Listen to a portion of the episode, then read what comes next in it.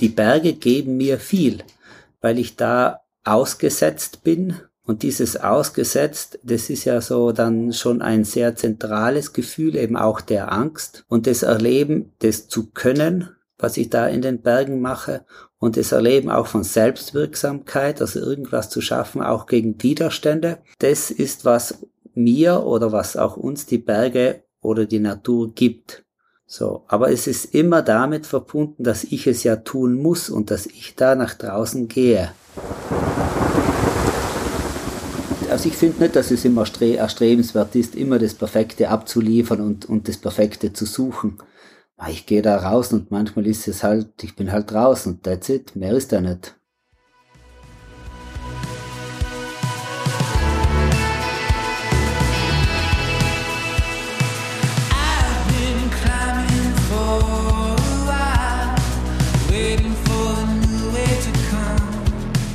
Herzlich willkommen bei Frei Raus, dem Podcast für mehr Freiheit und Abenteuer in unserem Leben.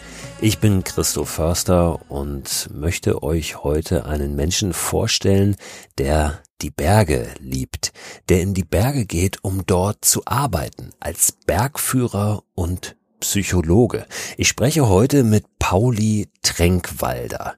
Und dieses Gespräch ist insofern ganz interessant, als dass es uns zeigt, dass wir von den Bergen gar nicht zu viel erwarten sollten, sie uns aber dennoch als ein Raum dienen können, in dem wir uns weiterentwickeln, in dem wir bestimmte Themen ein bisschen klarer sehen und möglicherweise hier und da auch eine Lösung für ein Problem finden.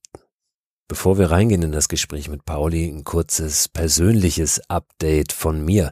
Ich war am vergangenen Wochenende für ein kleines Abenteuer draußen. Und zwar bin ich von Hamburg an die Ostseeküste aufgebrochen, um die Sonne aufgehen zu sehen. Vielleicht erinnert ihr euch, ich habe vor ein paar Wochen hier einen Aufruf gemacht, wer sich vorstellen kann, ein solches Abenteuer mitzuerleben, genau dieses Abenteuer mitzuerleben, nämlich von Hamburg aus an die Ostsee.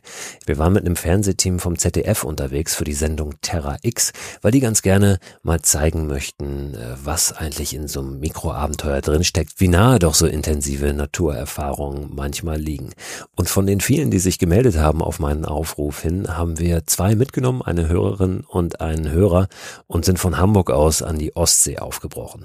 Das war ein grandioses Erlebnis mit sehr wenig Schlaf. Wir sind um 2.30 Uhr in der Nacht schon aufgestanden. Wir hatten Nachtlager aufgeschlagen äh, auf dem Weg an die Ostsee und sind dann, ja, wie gesagt, sehr früh hoch, damit wir zum Sonnenaufgang an der Ostsee sind, an der Steilküste. Wir haben das geschafft. Wir haben wirklich einen wahnsinnigen Sonnenaufgang gesehen. Könnt ihr dann alles, gebe ich natürlich rechtzeitig Bescheid, wenn die Sendung ausgestrahlt wird, euch auch nochmal in Bild und Ton angucken.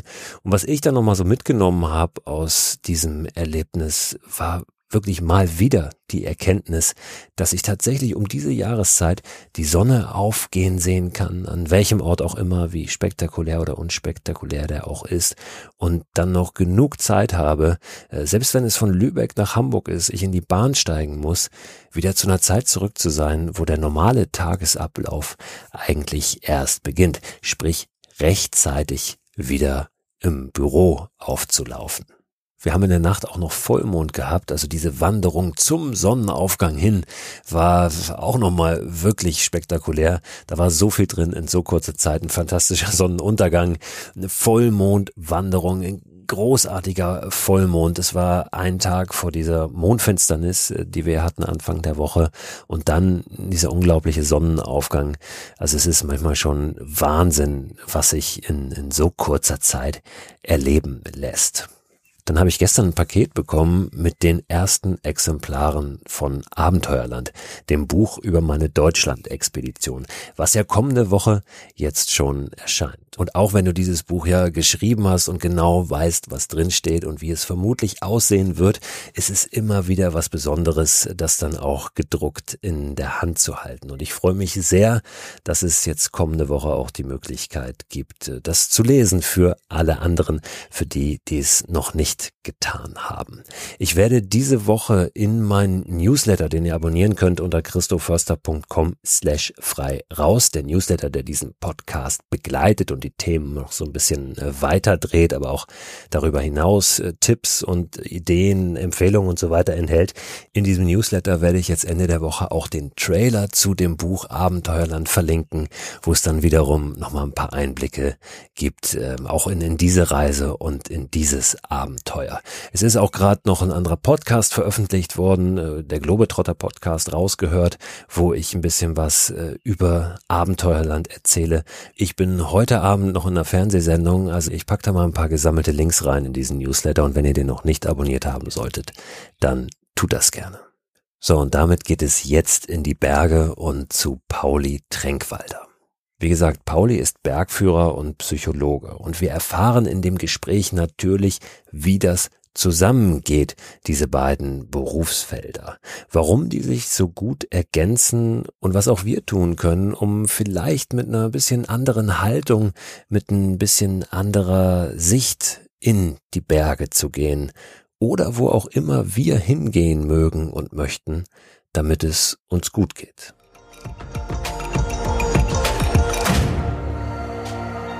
Hallo Pauli, schön, dass du da bist. Herzlich willkommen im Freiraus Podcast. Wie geht's dir? Hallo Christopher, danke für die Einladung. Ja, mir geht's gut. Ich sitze jetzt mit dir da im Gespräch. Ich kann bei mir zu Hause aus dem Fenster schauen.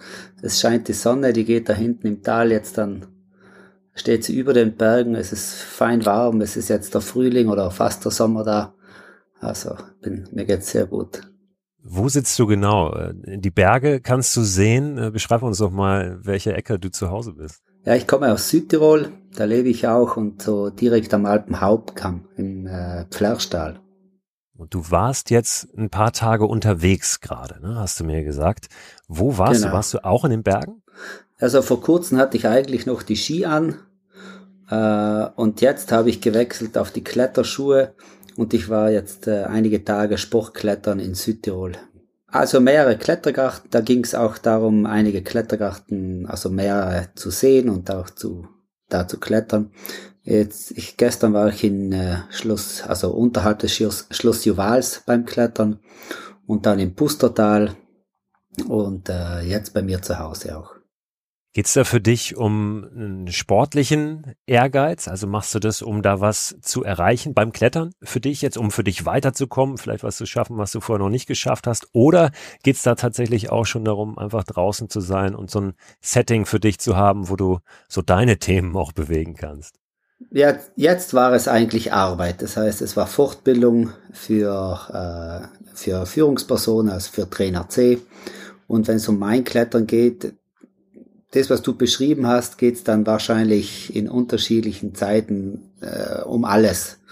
Im Moment ist ja, ich habe gerade die Ski weggegeben, jetzt beginnt das Klettern wieder und das ist schon immer recht mühsam, da wieder hineinzukommen. Es schmerzen ja schnell die Füße, weil die Kletterschuhe klein sind. Es schmerzen gleich mal die Finger, weil man keine Hornhaut fürs Klettern mehr hat. Das ist immer so, muss man dranbleiben bis man wieder ein gutes Gefühl hat, dass es, äh, dass man wieder da anschließen kann, wo man war beim Klettern, ja. Jetzt hast du gerade schon gesagt, du hast mit Führungspersonen gearbeitet am Berg. Du bist ja Psychologe und Bergführer, verbindest das beides auch. Magst du uns mal beschreiben, was du da genau machst, damit man sich das ein bisschen besser vorstellen kann? Genau, ich habe eine Doppelqualifikation, einmal Bergführer und einmal bin ich Psychologe. Und es ist mir gelungen, das auch äh, zusammenzubringen in meiner Arbeit. Und letztendlich habe ich ein niederschwelliges psychologisches Angebot.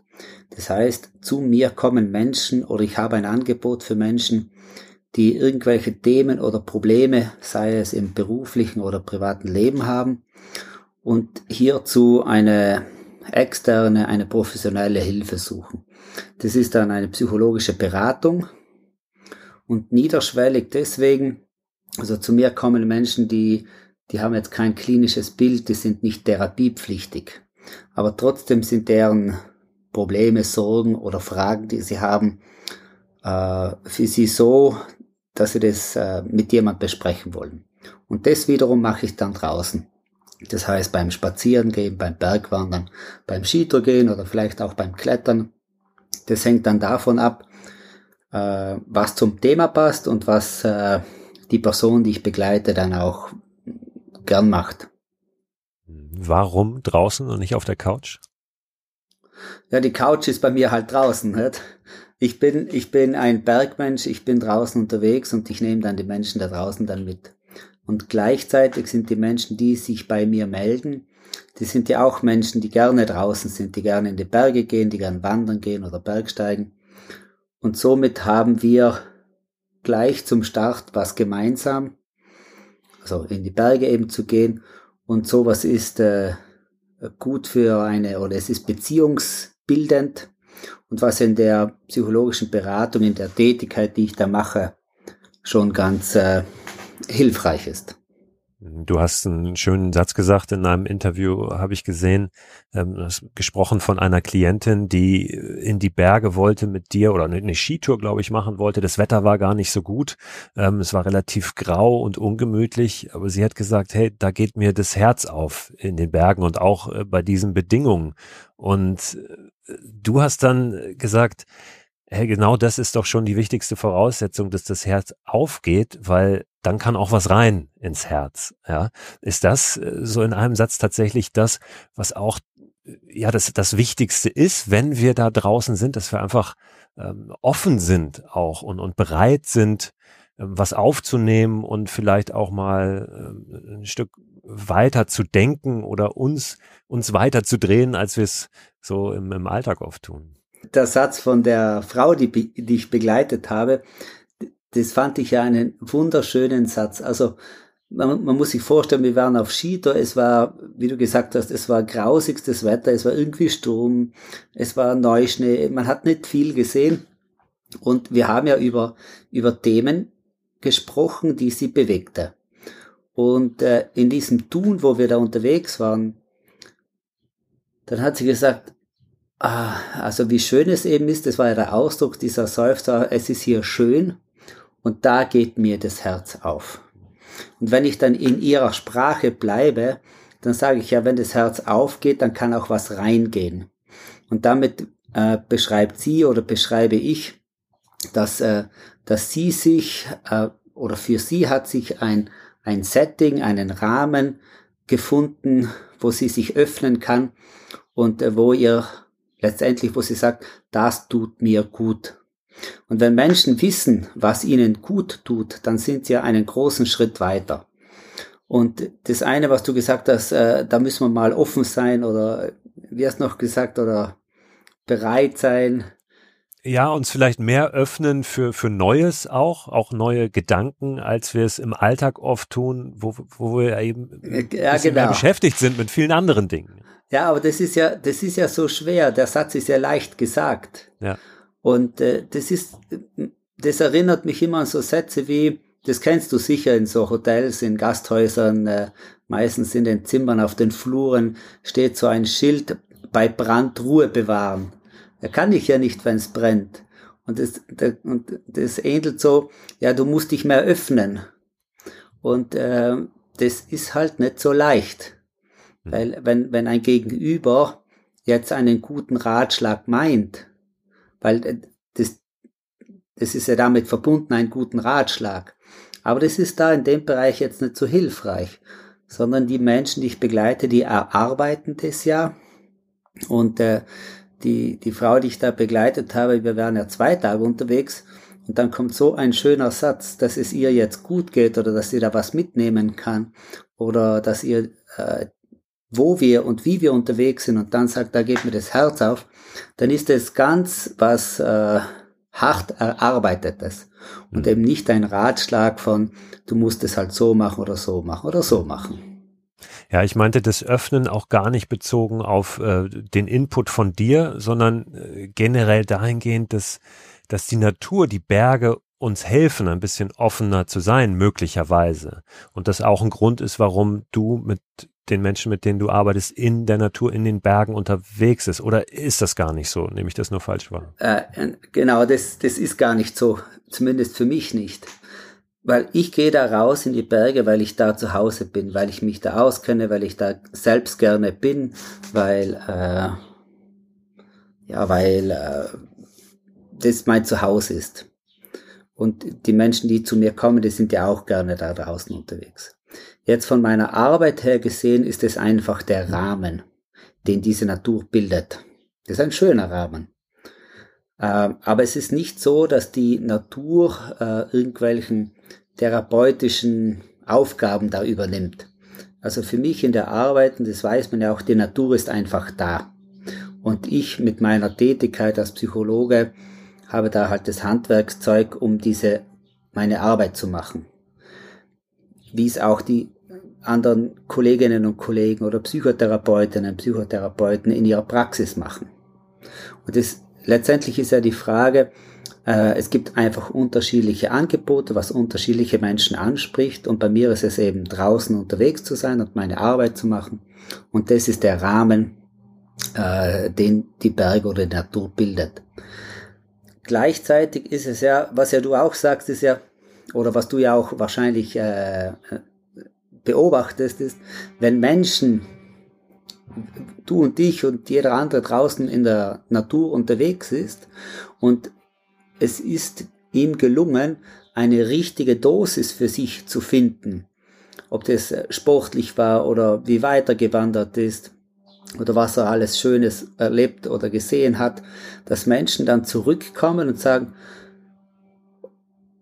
es geht mir gut, es hat mir gut getan, äh, die spüren sich so, die sind, äh, die, die Muskeln sind müde, sie haben einen erlebensreichen Tag.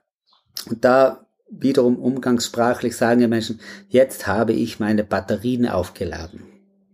Aber das tun die Menschen eben wiederum selbst und dafür suchen sie die Natur. Und das tut diesen Menschen gut. Aber unterm Strich ist die Natur einfach da.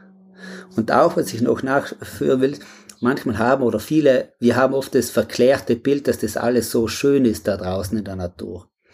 Und das ist auch nur eine Seite, weil in der Natur draußen es ist auch nicht immer schön. Also da kann schlechtes Wetter sein, da kann Gewitter sein, da kann es gefährlich sein. Das kann auch so gefährlich sein, dass das äh, ja auch nicht gut ausgeht. Das heißt, wir sollten von der Natur keine Wunderdinge erwarten, ja, sondern einfach davon ausgehen, hey, da ähm, da, da wird unser Blick vielleicht auch ein bisschen klarer, möglicherweise. Ähm, du hast das schon gesagt, ist ja auch nicht bei jedem und jeder gleich, aber viele Menschen, zumindest die, die zu dir kommen, ähm, die sind gerne da draußen und kriegen vielleicht auch ein bisschen einen ehrlicheren, einen reduzierteren Blick und es ist ein reduziertes Erlebnis, ähm, wo das ist zumindest meine Empfindung immer, wenn ich draußen unterwegs bin, ähm, wo, wo dieser Wahnsinn des Alltags, wo es manchmal auch nicht so gelingt, klar zu sehen, ähm, wo das leichter fällt. Würdest du das unterschreiben oder da auch sagen, ah, so, so einfach ist es gar nicht? Da gibt es ja in der, in der Psychologie und in der in unterschiedlichen Neurowissenschaften ja auch Konzepte dazu und Untersuchungen dazu. Was dir sicher was sagt, ist ja der Flow. Also Mihai Csikszentmihalyi, das ist ein ganz komischer Name, ja, aber äh, der Mann war es, ja. ich glaube Tscheche. Genau, und äh, in dem Bereich würde das fallen. Da ist auch ein Arne Dietrich, der mit der Hyperfrontalitätstheorie das äh, auch beschreibt. Und, und was, was das eben beschreibt, ist, wenn wir eine Tätigkeit machen, äh, wo wir die richtige Dosis wählen können. Also ganz vereinfacht gesagt ist, wenn ich nicht unterfordert bin und nicht überfordert bin in der Tätigkeit, die ich tue, dann gelingt es mir in einen Zustand zu bekommen, das ein Wohlgefühl in mir erzeugt. Und es ist ja was Schönes, wenn man, wir bleiben jetzt mal beim Bergsport, vielleicht beim Klettern, wenn ich zeigen kann, was ich kann, das gilt ja generell, auch, auch in der Arbeit. Und wenn ich zeigen kann, was ich kann, dann, dann ist ja das auch ein, ein, ein Bedürfnis decken, ein Geltungsbedürfnis jemand sein und das eben in so einer sportlichen Tätigkeit, dann, dann ist das ein Wohlgefühl. Und was auch äh, diese Hyperfrontalitätstheorie jetzt nur ganz einfach beschrieben, also durch eine Tätigkeit, die so gleichbleibend ist, wie zum Beispiel das Wandern, wo ich ja nicht äh, bewusst nachdenken muss, wenn ich den einen Fuß vor den anderen setze, dann, dann äh, hat der, äh, der, der äh, der Cortex, also der, die Frontallappen da, die Möglichkeit, andere Aufgaben zu übernehmen. Man könnte vielleicht einfach sagen, ein Autopilot übernimmt es mit dem Gehen und ich habe andere Ressourcen frei, äh, über, über, du hast ja gesagt, äh, über Themen nachzudenken. Das ist, was da passiert. Dazu muss ich aber nicht in die Natur gehen. Das wird wahrscheinlich auch beim, wenn ich, äh, keine Ahnung, wenn ich mit dem Besen was zusammenkehre, also eine gleichbleibende Tätigkeit da mache, wird es auch eintreten. So, das, da gibt's spannende Bereiche, wo man das auch gut nachlesen kann. Arne Dietrich zum Beispiel oder den Flow, was du erzählt hast. Mhm. Also alles, was wir tun, was wir da draußen in der Natur tun, wenn wir uns bewegen, ist für uns positiv, das tut uns gut, wenn wir die richtige Dosis dafür finden.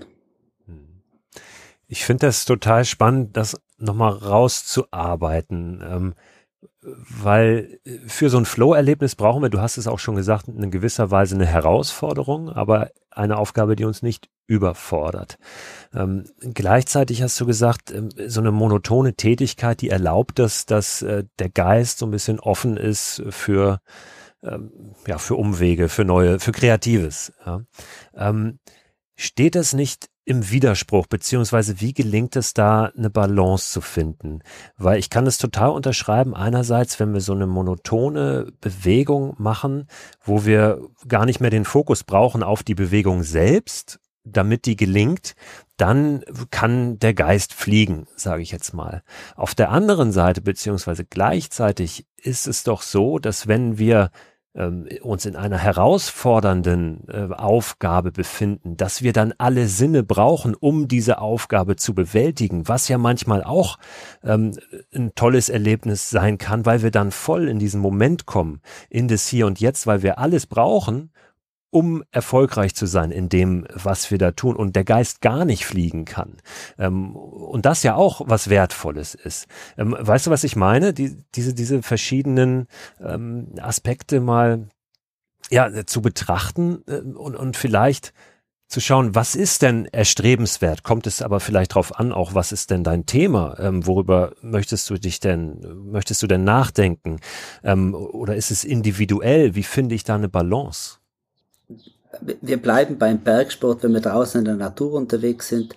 Was, was mit uns passiert, ist, dass wir ganz stark fokussiert sind. Und dieses Fokussiertsein, das bringt einen so eine ganz große Konzentration darauf, wo ist mein nächster Griff, wo ist mein nächster Tritt, was muss ich jetzt wie tun, damit ich das oder jenes schaffen kann. Und das soll ja dann dazu führen, wenn ich mich einbringen kann mit meinem ganzen Können und Wissen, dass das zu einem schönen Bergerlebnis wird. Und es ist, es wird ja so sein, dass, äh, dass das äh, die Person, die jetzt da in den Bergen unterwegs ist, das vorher ja schon viele Male oft gemacht hat. Also äh, das ist ja ein bekanntes Tun. Weil wenn, wenn ein Mensch jetzt das erste Mal zum Klettern geht, dann wird er auch zwar fokussiert sein, aber der wird dann mit vielen Themen zu tun haben. Zum Beispiel hält, hält mich das Seil, hält mich die Partnerin, äh, die Angst, die Höhe, die Sorge. Da ist ja ganz, ganz, ganz viel. Und wenn du eine Tätigkeit hast, die du, wo du schon erfahren bist, äh, dann ist dein Fokus, bringt dich so ganz tief in dieses Tun, dass es eben diese, diese, vielleicht eben gelingt, dann die richtige Dosis zu finden. Und das ist ja nicht immer so, dass es ja alles wunderbar, alles schön und genau immer die richtige Dosis war. Manchmal war es anstrengend, manchmal war es langweilig, manchmal war es zu viel, manchmal war es zu wenig, manchmal war es mühsam, was auch immer. Aber wir sind schon dann immer wieder so begeistert wahrscheinlich, weil sonst würden die Menschen ja nicht wieder zurück in die Natur gehen, weil am, am, am am Ende des Tages ist der Gewinn mehr gewesen als wie der Aufwand. Also die Anstrengung wird dann wahrscheinlich wieder vergessen werden oder die Anstrengung war ein Ziel, sich zu spüren. Jetzt weiß ich aber nicht genau, ob ich deine Fragen alle beantwortet habe. Nein, die Frage zielte so ein bisschen in die Richtung, wie viel Herausforderung braucht es? Weil das ist ja schon ein Thema, glaube ich, ähm, was, was für viele ein relevantes ist. Ne? Also wenn ich in die Berge gehe, muss ich mich immer herausfordern, um ähm, ja voll bei dem zu sein, was ich da tue. Und wie viel Monotonie braucht es auf der anderen Seite, dass die Automatismen kommen und mein Geist fliegen kann? Weißt du, also oder oder braucht es beides und wann braucht es was? Also das wird äh, jeder für sich selbst wählen können und äh, das wird nicht immer darum gehen, dass äh, jetzt in deiner Sprache der Geist fliegen kann oder wird, sondern es, es, äh, es geht darum, da nach draußen zu gehen. Das ist ja die Sehnsucht der Menschen, nach draußen zu gehen. Zumindest von den Menschen, die wir wahrscheinlich mit dem Podcast äh, äh, erreichen. Weil für viele andere Menschen ist es weder erstrebenswert noch wichtig, da draußen, nach draußen zu gehen. Also es ist nicht, also ich finde nicht, dass es immer erstrebenswert ist, immer das Perfekte abzuliefern und, und das Perfekte zu suchen. Ich gehe da raus und manchmal ist es halt, ich bin halt draußen und that's it, mehr ist da nicht. Inwiefern taugen denn die Berge überhaupt als äh, Symbol, als großes Bild für irgendetwas, was in unserem Leben passiert? Ich habe so den Eindruck, dass du dich so ein bisschen dagegen wehrst, die Berge jetzt ähm, zu sehr aufzuladen mit, mit irgendetwas, äh, was sie uns geben können. Ähm, ja, als dass es dann in der Realität wirklich möglich ist. Stimmt der Eindruck? Also der Eindruck stimmt darin in, in Bezug auf meine psychologische Arbeit weil, weil man hat, man hat irgendwie so viele Hoffnungen, äh, die so leicht verklärt sind oder oft so esoterisch oder keine Ahnung was. Aber was schon, und was für mich ja auch stimmt, die Berge geben mir viel, weil ich erstens mal da hingehen kann, weil ich da ausgesetzt bin. Und dieses ausgesetzt, das ist ja so dann schon ein sehr zentrales Gefühl, eben auch der Angst. Und das Erleben, das zu können, was ich da in den Bergen mache und das Erleben auch von Selbstwirksamkeit, also irgendwas zu schaffen, auch gegen Widerstände. Und das ist, was mir oder was auch uns die Berge oder die Natur gibt. So, aber es ist immer damit verbunden, dass ich es ja tun muss und dass ich da nach draußen gehe. Ich habe in einem Interview, das du gegeben hast, gelesen, ich hoffe, ich äh, habe das richtig im Kopf, korrigiere mich, wenn das nicht so ist, dass äh, es in den Bergen äh, oft äh, leichter fällt, dass die Maske mal ähm, runterkommt. Ja, also dass eben äh, das, was wir so vor uns hertragen in unserem Umfeld im Alltag, ähm, ja mal außen vor ist und, und ein bisschen klarer, ein bisschen deutlicher wird, was sich dahinter verbirgt. Ja, da gibt's einen Satz von mir, der heißt, dass, dass da die Masken einfach leicht fallen. Und das beschreibt eigentlich, dass sich eine oder auch alle Bergführerinnen und Bergführer einen sehr verantwortungsvollen Beruf haben. Denn man steht am Einstieg einer Klettertour an einer steilen Felsenwand und äh, die Personen, die ich da begleite, den Menschen, den ich da begleite, der ist jetzt konzentriert, der ist jetzt äh, gefordert, der ist auch, hat vielleicht Angst und Sorge, äh, der muss praktisch viel psychische Leistung jetzt erbringen, um Angst zurückzudrängen, um, um, um das vielleicht auch äh, erleben und genießen zu können. Und, und, und wenn so die Sache geht, da sind wir dann bisschen, haben wir ein bisschen weniger Maske auf. Und die Verantwortung in diesem Beruf ist damit auch umzugehen. Und das ist ja auch äh, ein schöner Teil dieses Berufes, dass äh, dieses ganze Bling Bling da auf einmal weg ist. Und dass man sich auf so Ebenen kennenlernt und auch, man würde dann sagen, so zusammenschweißt. Gell? Also, dass man sich so auf einer anderen Ebene kennenlernt damit muss man verantwortungsvoll umgehen und wertschätzend. Und in meiner Kombination als Bergführer und Psychologe ist es da, das da nochmal tiefer. Ist es für dich dann so ein Moment, wo du sagst, ah, jetzt wird's gerade interessant und führst du die Menschen auch äh, genau in solche Situationen gezielt hinein, um dann zu sagen, okay, jetzt sind wir hier, jetzt ist die Maske runter und jetzt können wir noch tiefer gehen? Oder nein, tust du das ganz nein, bewusst nicht? Nein, ich führe niemanden mit der Hand auf die heiße Herdplatte sondern es ist immer ein gemeinsames Entscheiden, wie weit gehen wir denn. Und das macht auch Vertrauen aus. Ich nutze da nichts aus, dass ich jetzt irgendwas erkenne und so weiter, sondern es ist immer ein gemeinsames Entscheiden, wie weit wollen wir gehen, wo wollen wir hinschauen. und wo eben auch nicht. Hm. Ähm, ich glaube, eine Frage, die auch viele bewegt, inwiefern kann ich das alleine? Ja, ähm, wenn ich mich da draußen ähm, in die Berge begebe oder mich anderweitig in der Natur, ähm, ja, der, der Natur eben aussetze, inwiefern ähm, bringt mir das persönlich was, ohne da mit einem Coach unterwegs zu sein? Ähm, was bringt ein Coach noch dazu? Ähm, oder kann diese Rolle vielleicht auch ein Stück weit ein, Freund, eine Freundin, ein Partner, äh, ein Kollege äh, erfüllen? Komme ich da auch schon für mich weiter? Oder sollte ich vielleicht den Schritt gehen tatsächlich und mir jemanden suchen wie dich? Also ich glaube, da gibt es einfach viele unterschiedliche Abstufungen. Weil wenn man mit Menschen spricht, in deinem Freundeskreis zum Beispiel oder in meinem Freundeskreis, wenn Menschen für sich Möglichkeiten haben, wo sie Themen angehen können oder über etwas nachdenken können, wo sie gerade in irgendeinem Rad drinnen stecken und so weiter. Wenn sie für sich Möglichkeiten haben, um damit besser umzugehen, und ein Beispiel ist eben, in die Natur zu gehen oder Sport zu betreiben oder in die Berge zu gehen, dann, dann haben sie ja eine Ressource, auf die sie zurückgreifen können. Eine andere Ressource ist ja so soziales Netzwerke, Freundinnen haben, Freunde haben oder vielleicht Familienangehörige oder Bekannte oder die Beziehung haben, wo man Themen besprechen kann. Wenn, wenn diese, wenn diese äh, Möglichkeiten ausgeschöpft sind oder nicht mehr da sind, dann sind halt die nächsten Stufen, dass man externe Unterstützung sucht. Und für gewisse Themen braucht es dann auch entweder einen Coach, eine psychologische Beratung, eine Psychotherapie oder eine, eine ärztliche Unterstützung und so weiter.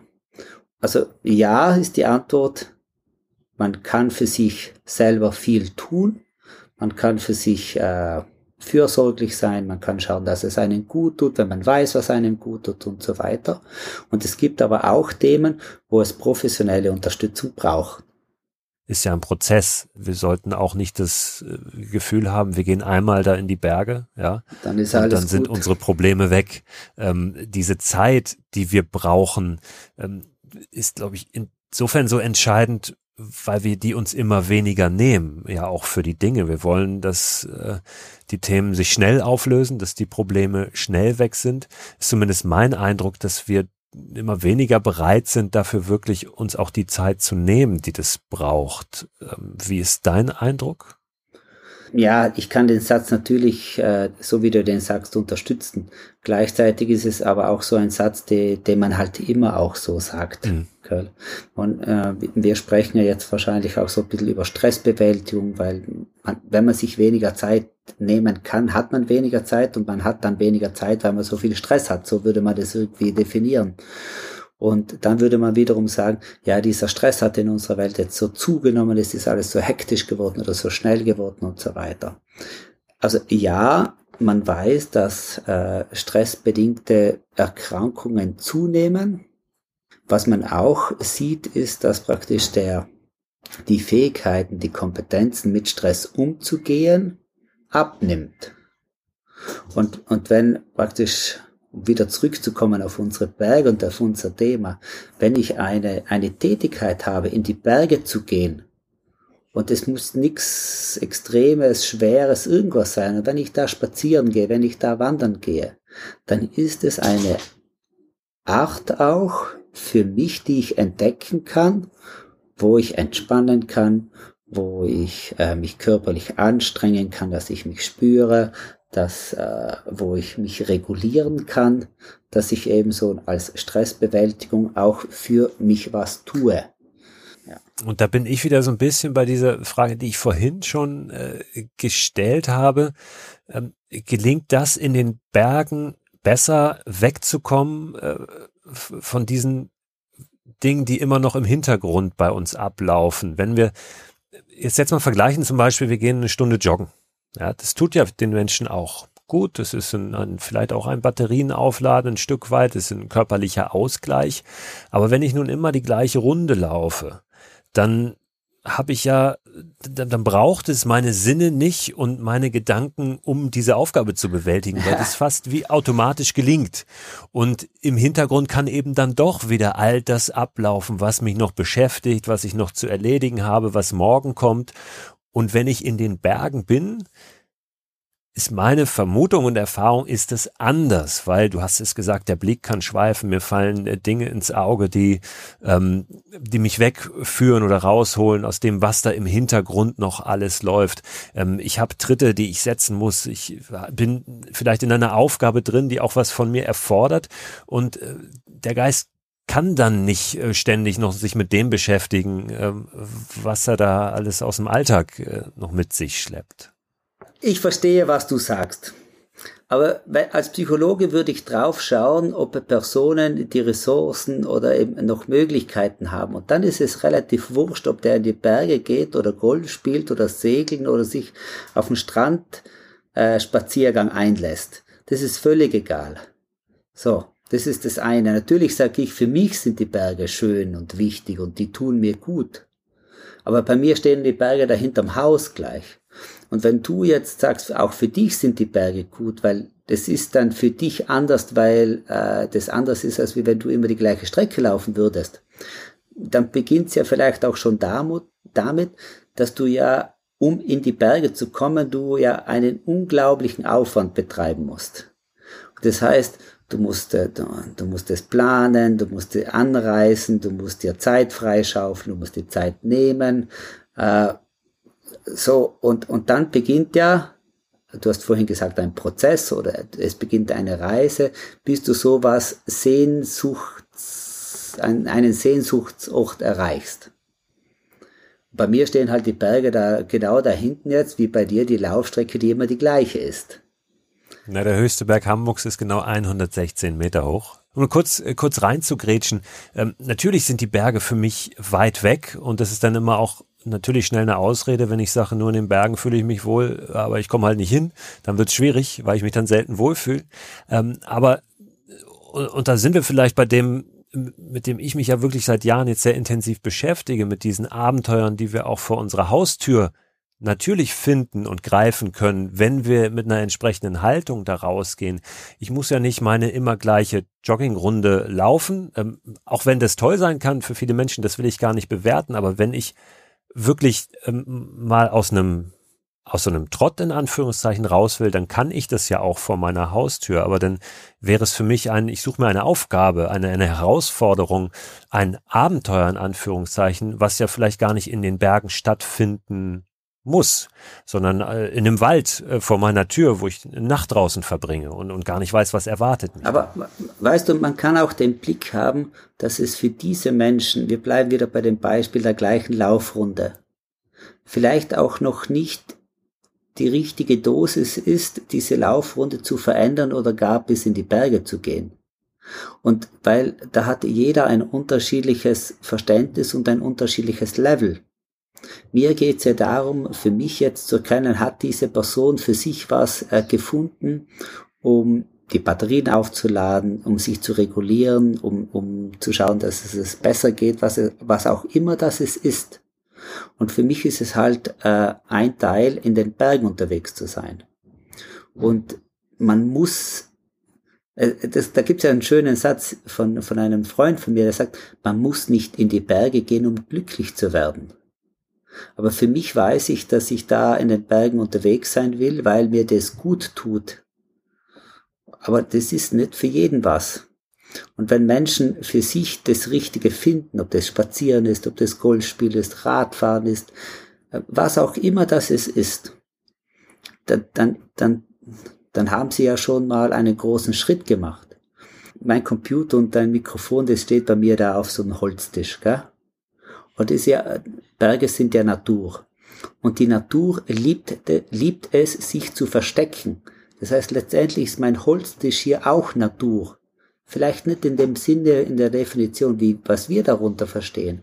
Aber es sind ja auch so kleine Teile, die für mich wichtig sind, wenn ich erkenne, das tut Menschen gut. Dann müssen die nicht in die Berge gehen, in die ich gehe.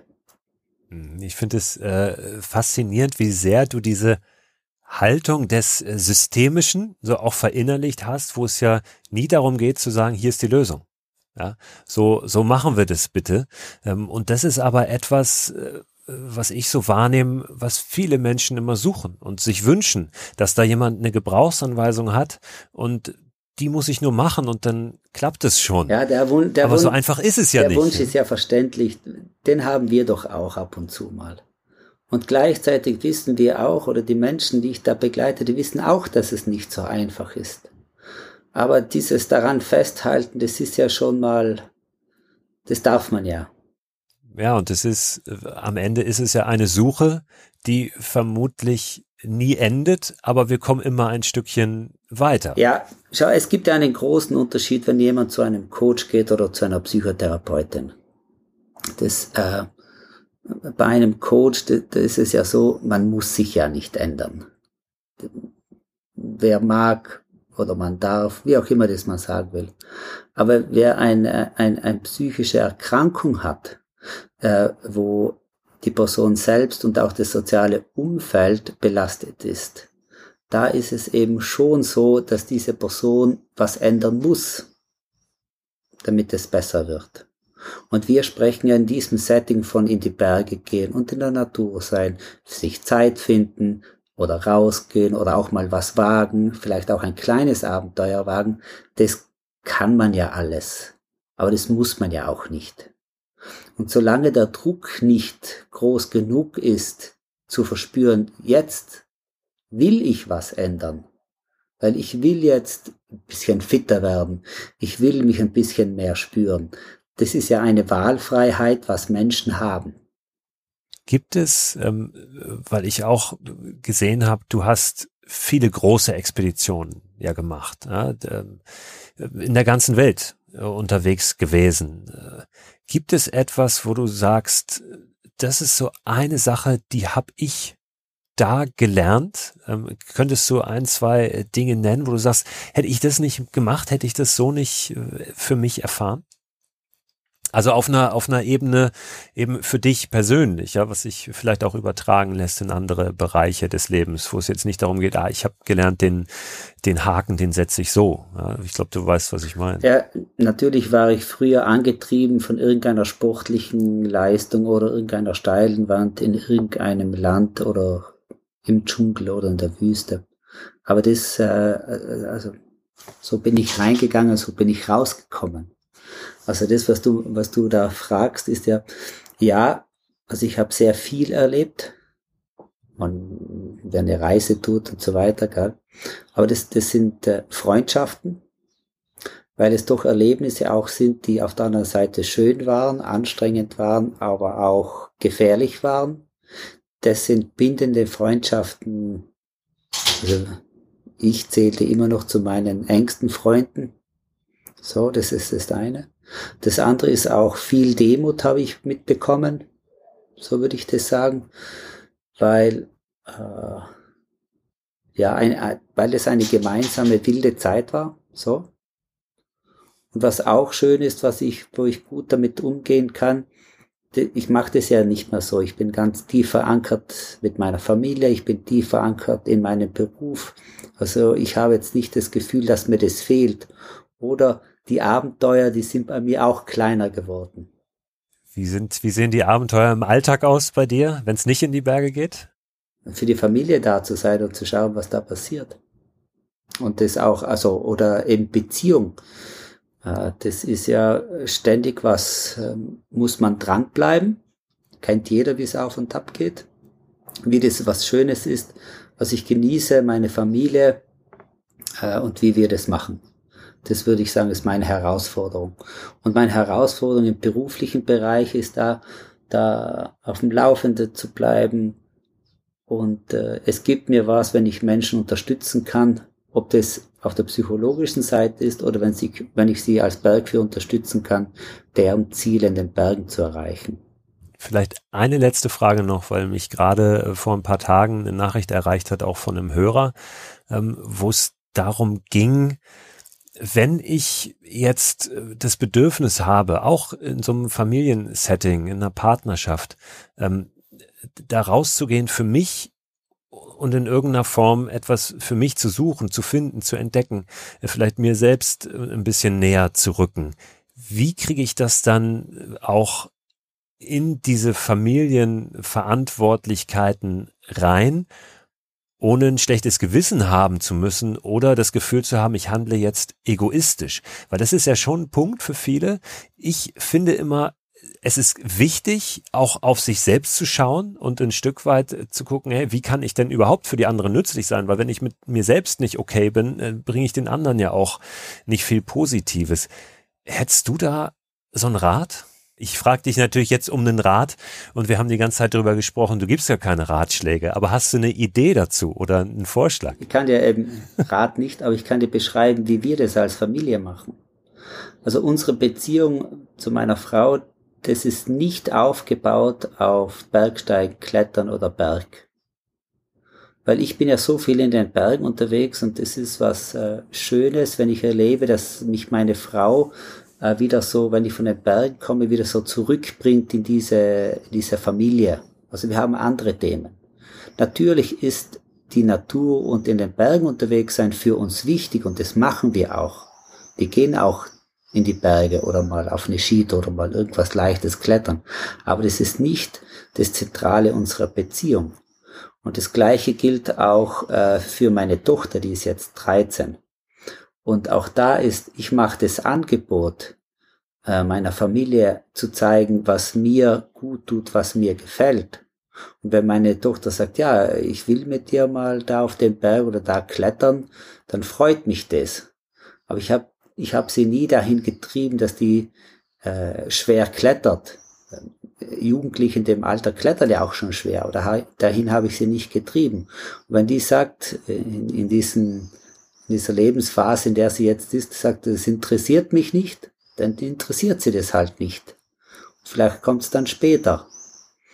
Und, äh, und das andere ist, das Egoistische noch, natürlich meine Frau und meine Tochter, die lassen mich ja dann auch mal ziehen und dann kann ich für mich klettern oder auch mal äh, mit meinen zwei sehr guten Freunden auch mal ein kleines Abenteuer klettern, weil sie weiß, dass das mir gut tut. Und, und das weiß sie, weil ich es ihr auch mitteile. Und deswegen, man muss sagen, was einem gut tut oder was ich brauche, damit es die Beziehung des Gegenüber versteht. Und so hält sie mir den Rücken frei. Und ich halte ihr den Rücken für andere Sachen frei. Ja, dann äh, haltet euch jetzt mal noch ein bisschen den Rücken frei. Es ist schon relativ spät am Abend. Äh, macht noch was draus. Herzlichen Dank und noch viele tolle, große und kleine Abenteuer, Herausforderungen und spannende Gespräche. Danke sehr, danke für die Einladung und lass es dir gut gehen. Das mache ich. Danke. Tschüss. So, mein Vorschlag wäre, wir lassen dieses Gespräch mal sacken und gucken, was wir vielleicht für uns daraus ziehen können. Ich würde mich freuen, wenn ihr nächsten Donnerstag wieder einschaltet. Da werde ich nochmal genauer eingehen auf das Buch Abenteuerland, das ja dann erschienen ist am nächsten Donnerstag. Ich werde mal eine kleine Leseprobe mitbringen und euch noch ein paar Hintergründe zu diesem Projekt, zu dieser Reise verraten. Passt auf euch auf und habt eine gute Zeit.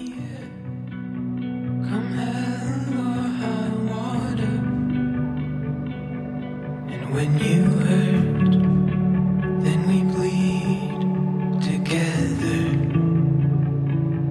When times get tough, our love grows tougher still. Hell with easy roads, the best is up the hill.